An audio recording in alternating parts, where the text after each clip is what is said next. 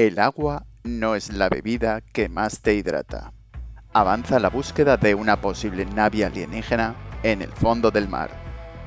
La joven de 23 años y 11 hijos que quiere llegar a tener 30 hijos. Todo esto y más a continuación. Empezamos.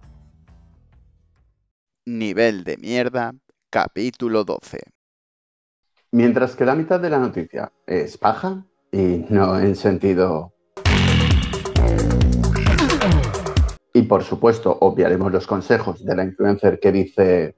En el agua nunca pone que es un suero hidratante o que es algo que se utiliza para la o sea, para la hidratación. De hecho, el agua deshidrata más de lo que hidrata. La noticia básicamente habla que bebemos otras bebidas que tienen cosas buenas y cosas malas. Como por ejemplo el café, el té, las infusiones y las aguas carbonatadas sin azúcar. Como ya sabrás, eh, pero bueno, vamos a la chicha que nos interesa. Que, ¿Por qué hay bebidas que hidratan más que el agua? Investigadores de la Facultad de Medicina de la Universidad de St Andrews, en Escocia, desarrollaron el índice de hidratación de bebidas, basado en la masa de la masa orinada. El que está con el polo negro adopta la postura de un perro para poder orinar. En las cuatro horas posteriores a la ingesta de cada bebida y en el valor de esta variable asociado al consumo de agua. Y descubrieron que la leche es la que sale mejor parada. Concretamente sitúan a la leche desnatada como la mejor bebida para mantener una buena hidratación porque sus nutrientes, especialmente las grasas el sodio y azúcares contribuyen a su capacidad de permanecer más tiempo en el organismo y por tanto de proporcionar más hidratación durante más tiempo. Luego, por supuesto, la noticia indica un listado de líquidos que hidratan, cosas que obviamente tú ya sabes, no te preocupes. Pero por supuesto, la noticia nos insta a seguir bebiendo agua, ya que indica que eh, tanto el déficit... Vas a morir, John. Será en este desierto como el exceso de agua puede ser perjudicial.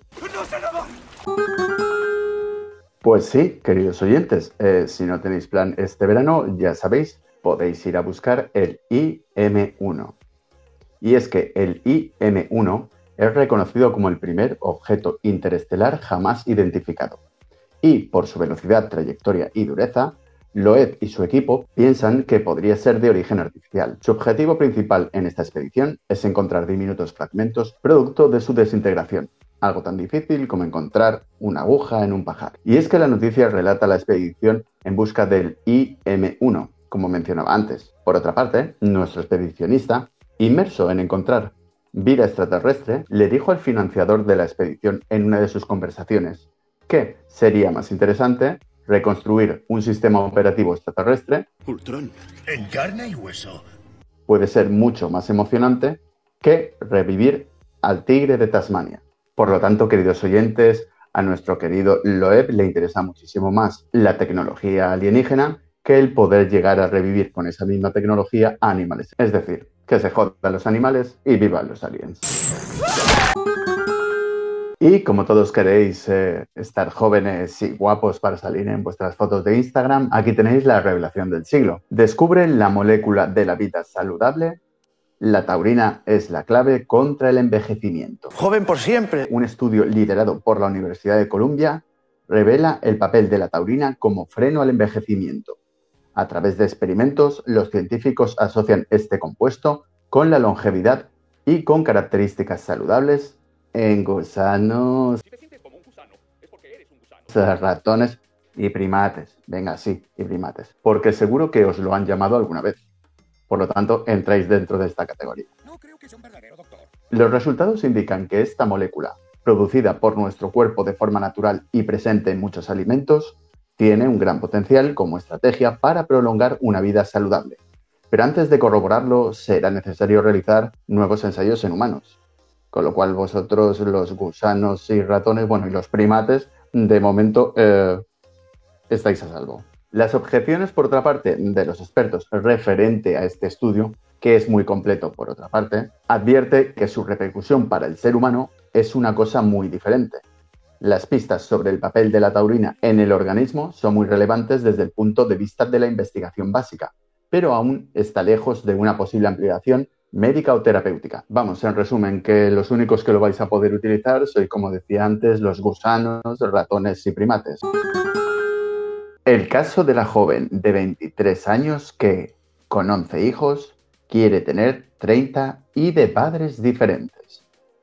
Y sí, y queridos oyentes, nuestra querida amiga Fi, o Pi, de Memphis en Estados Unidos, se ha hecho viral y yo te cuento el porqué. Y es que eh, nuestra querida Pi tiene, como comentaba antes, 11 hijos de 8 padres distintos. Pero no acaba ahí la cosa, ya que nuestra querida Pi quiere tener un total de 30 hijos. Y como mencionábamos antes, que ya son los 11 que tiene de 8 hombres distintos, obviamente no van a ser de estos 8 mismos hombres, sino que serán de otros padres diferentes. Y aunque te parezca una locura, Pi nos da su explicación. Si tienes 1 y restas 1, te queda 0. Pero si tienes 8 y le quitas 3, todavía te quedan 5. Si solo tengo un padre y me abandona o se muere, mis hijos se quedarían sin padre.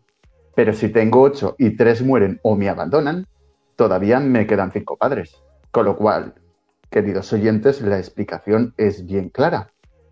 Todo es cuestión de hacer números. Eso sí, yo no sé si mi querida Pi lo habrá pensado bien o no, y a pesar que estoy de acuerdo con que cada cual pues haga su vida, a lo mejor también tendría que pensar nuestra querida Pi en las vidas de esos 30 hijos que va a tener, si son demasiados o no. Queridos oyentes, ¿qué opináis? Y hasta aquí el nivel de mierda de hoy. Espero que os haya gustado el podcast. Si os ha gustado, por supuesto, pulgar arriba. Eh, suscribiros, que somos uno más que la semana pasada, pero espero que seamos alguno más la semana que viene. Podéis escuchar a Plastrap en Evox, Anchor, YouTube, Google Podcast, Spotify, Apple Podcast y alguno más. Hasta la próxima.